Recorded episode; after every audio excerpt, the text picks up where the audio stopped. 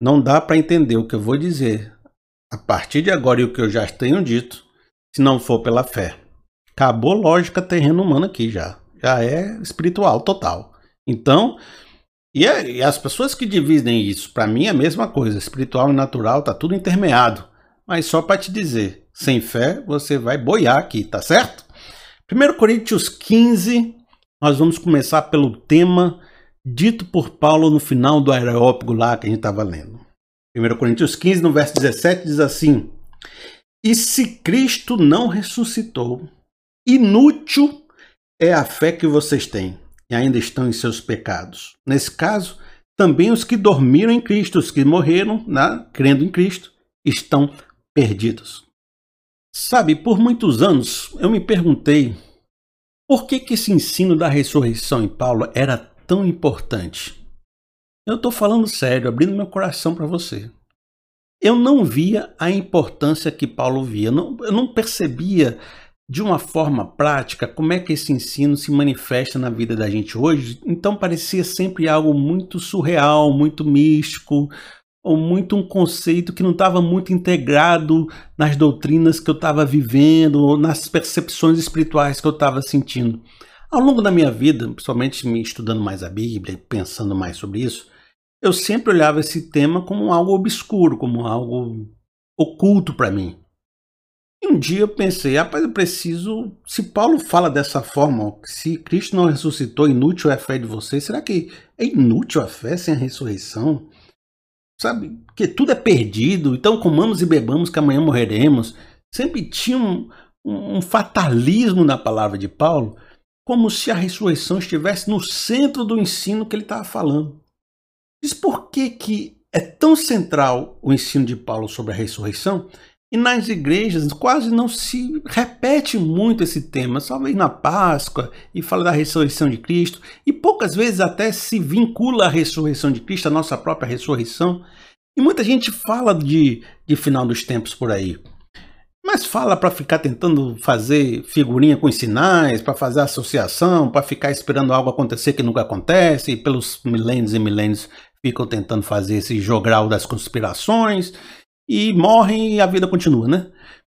E mas sobre ressurreição não falam tanto. Falam mais sobre anticristo, sobre sinais, o inferno, o diabo, mas não fala sobre a ressurreição da maneira e com o amor e com a dedicação que Paulo fala. Aí eu fui fazer uns estudos.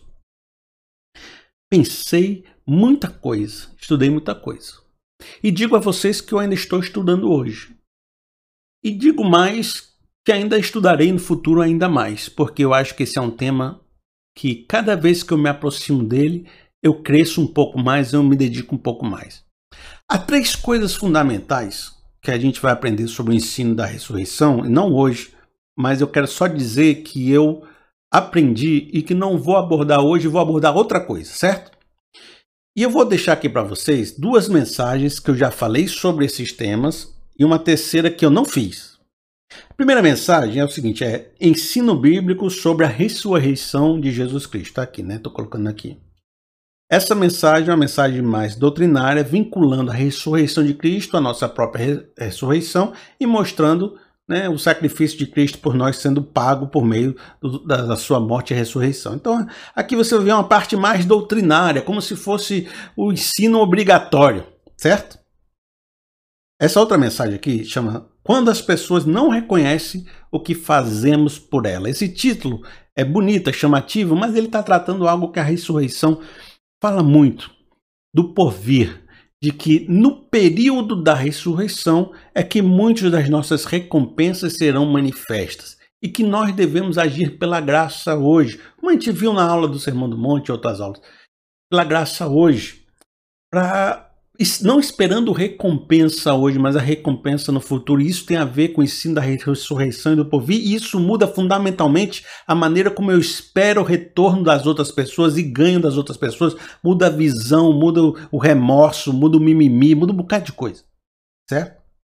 Uma terceira mensagem que eu não fiz é a mensagem que trata de como a ressurreição nos mostra que o corpo é algo fundamental na doutrina cristã. Por quê? Porque diferente de outras religiões que tratam o ser humano depois da morte como alminha andando por aí, como espírito etéreo que, trava, que, que não tem massa corpórea, que não tem, não tem corpo. O cristianismo diz que o ideal do ser humano no futuro não é virar alminha, ectoplasma, alguma coisa assim. É virar pessoa, uma pessoa transformada, ressurreta, mas com corpo. E o corpo da ressurreição me revela no ensino da ressurreição que o corpo hoje importa. E que o corpo que eu estou santificando hoje tem a relevância tão forte quanto o corpo da ressurreição no futuro. O corpo faz parte da santificação, o corpo importa, o corpo é templo e o corpo é alvo da redenção, como todo o resto é. Porque nós cristãos, evangélicos e parecidos, similares, a gente pensa muito na alma e pouco no corpo. A gente quer salvar a alma e não quer salvar o físico. E a ressurreição me diz que o físico e a alma são um projeto de Deus.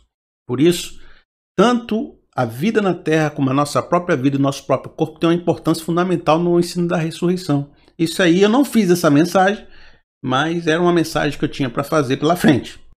Mas pessoalmente, e tratando aqui do nosso ensino da sabedoria, do grande reset do sistema quebrado, a ressurreição tomou um, uma dimensão mais profunda diante desse ensino do inexorável e da sabedoria. Porque veja, nós estamos presos nessa condenação desse sistema. Já falei com vocês no começo dessa aula, não preciso ficar repetindo. O homem pecou, o homem carrega em si esse pecado, a natureza caiu junto com ele. Esse sistema permanece reproduzindo esse ciclo, estamos limitados e fechados nele. O sistema é quebrado. Agora, há um vínculo aqui muito interessante. O homem caiu e com ele caiu a natureza. Para que a natureza seja refeita um novo sistema perfeito, é necessário que o homem também alcance a redenção e a perfeição. Porque se um caiu, o outro caiu, só vai restaurar esse se esse aqui se restaurar. Então esse sistema quebrado está quebrado porque o homem está quebrado. Para que esse sistema possa vir a uma redenção, primeiro é preciso que a gente resolva o problema do pecado humano. Isso Jesus foi a obra de Jesus, né? A cruz de Jesus. Foi quando ele, ele, ele foi a oferta por nossos pecados. Ele foi o Cordeiro de Deus que tira o pecado do mundo é, ele levou sobre si a nossa condenação, ele rasgou o escrito de dívida que estava sobre nós. Olha, é como se ele tivesse pegado a nossa condenação, tá aqui a condenação, né? Ele fez assim, ó, rasgou o escrito de dívida e disse: Você não tem mais pecado, você está perdoado, você está justificado, você se tornou justo. Você justificou, justificado. Jesus nos perdoou, nos lavou, nos lavou com seu sangue, abriu um novo e vivo caminho. O mistério de Cristo, a obra de Cristo, pôde provocar a maior redenção do homem da história. Embora a gente perceba biblicamente que a era da misericórdia e da graça ainda permanece. Ou seja, a gente encontra o perdão dos pecados, mas ainda não estamos vivendo uma redenção total da natureza nós podemos receber um adiantamento que é o Espírito Santo, podemos experimentar já as bênçãos de Deus, mas sabemos que a plenitude da restauração não é agora. De que nós estamos perdoados dos nossos pecados, mas a redenção total e a consumação final ainda não aconteceu. E esse mundo vai cumprir ainda seus longos anos até que toda a misericórdia e a graça alcance o resultado e as pessoas venham a se converter. Então há um período de graça e de misericórdia derramado sobre esse mundo, ainda por um longo tempo até que tudo se cumpra. Mas nós já sabemos pela fé de que nossos pecados foram perdoados, que nossa escrita de dívida foi cortada e que o homem que não possuir mais essa carne, isso é uma coisa da redenção final, vai poder se tornar perfeito, sem condenação, sem juízo sobre si. Eu quero ler com vocês uma passagem bíblica que está em Lucas 20, no verso 34, que diz assim: Jesus respondeu: Os filhos dessa era casam-se e são dados em casamento. Mas os que forem considerados dignos de tomar parte na era que há de vir, na ressurreição dos mortos, não se casarão nem serão dados em casamento. E não podem mais morrer, pois são como os anjos. São filhos de Deus, visto que são filhos da ressurreição. Presta atenção aqui. Existe essa era, segundo Jesus, e existe a era que há de vir. Nessa era, a gente tem um ciclo de nascimento e morte, casamento, reprodução, né? E a gente já conhece nosso inexorável. Nessa era, a gente casa-se e dá em casamento e a gente morre. Na era que há de vir, é uma era que não se acontece mais a reprodução, o nascimento e a morte, o casamento, da maneira como a gente pelo menos entende hoje. A coisa não, não segue mais esse princípio, porque toda a natureza inexorável será transformado. E as pessoas que estiverem vivendo nessa nova era, elas não morrem mais, eles são imortais. Segue-se que ele fala o seguinte: que as pessoas que vão habitar nessa era são filhos da ressurreição. Preste atenção. Nós estamos nessa era. Ainda sujeitos à morte, ainda sujeitos ao pecado, mas já perdoados, né, lutando contra isso, vivendo no espírito. Ainda vamos envelhecer, ter nossos filhos e fazendo tudo, casar e dar-se em casamento, tudo que essa era faz. Mas a ressurreição é o instrumento que Deus vai levar nós dessa era para a nova era que é perfeita, que não tem mais essa vivência e agora não morre mais e é eterna. Porque, presta atenção, não morre mais e é imortal. Por quê? Porque não tem mais o pecado da era anterior, sobre qual a morte era o juízo.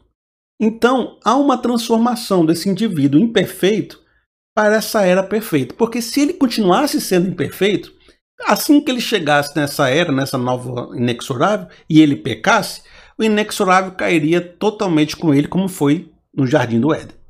Então, quando ele fizer essa transição da ressurreição para a nova era, ele vai precisar ser transformado para uma natureza incorruptível. Porque a partir de então ele não vai pecar mais.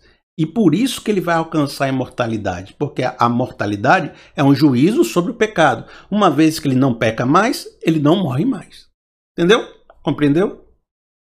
Em 1 Coríntios 15, no verso 51, você vai perceber então que a ressurreição ela é um ato de transformação de um ser imperfeito para um ser completamente reestruturado e incorruptível. Vejam só, 1 Coríntios 15, para que ele possa viver nessa nova perfeição. 1 Coríntios 15, no verso 51, diz: Eis que lhes digo um mistério. Nem todos dormiremos, mas todos seremos transformados. Presta atenção, a ressurreição é o ato da transformação que vai nos levar dessa era para a próxima. No momento, num abrir e fechar de olhos, ao som da última trombeta, pois a trombeta soará, os mortos ressuscitarão, preste atenção na palavra, incorruptíveis. É por isso que eles não estão mais sujeitos à morte, porque não vão mais pecar. E nós seremos transformados. Aquela rebeldia fundamental, aquela cobiça descontrolada não vai mais existir dentro de nós.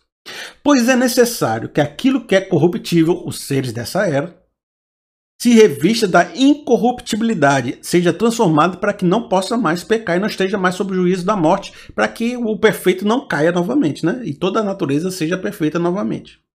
E aquilo que é mortal se revista da imortalidade. Então a gente vai virar imortal. Quando, porém, o que é corruptível se revestir da incorruptibilidade e o que é mortal de imortalidade, então se cumprirá a palavra que está escrito a morte foi destruída pela vitória. Diz assim: Onde está, ó morte, a sua vitória? Onde está, ó morte, o seu aguilhão?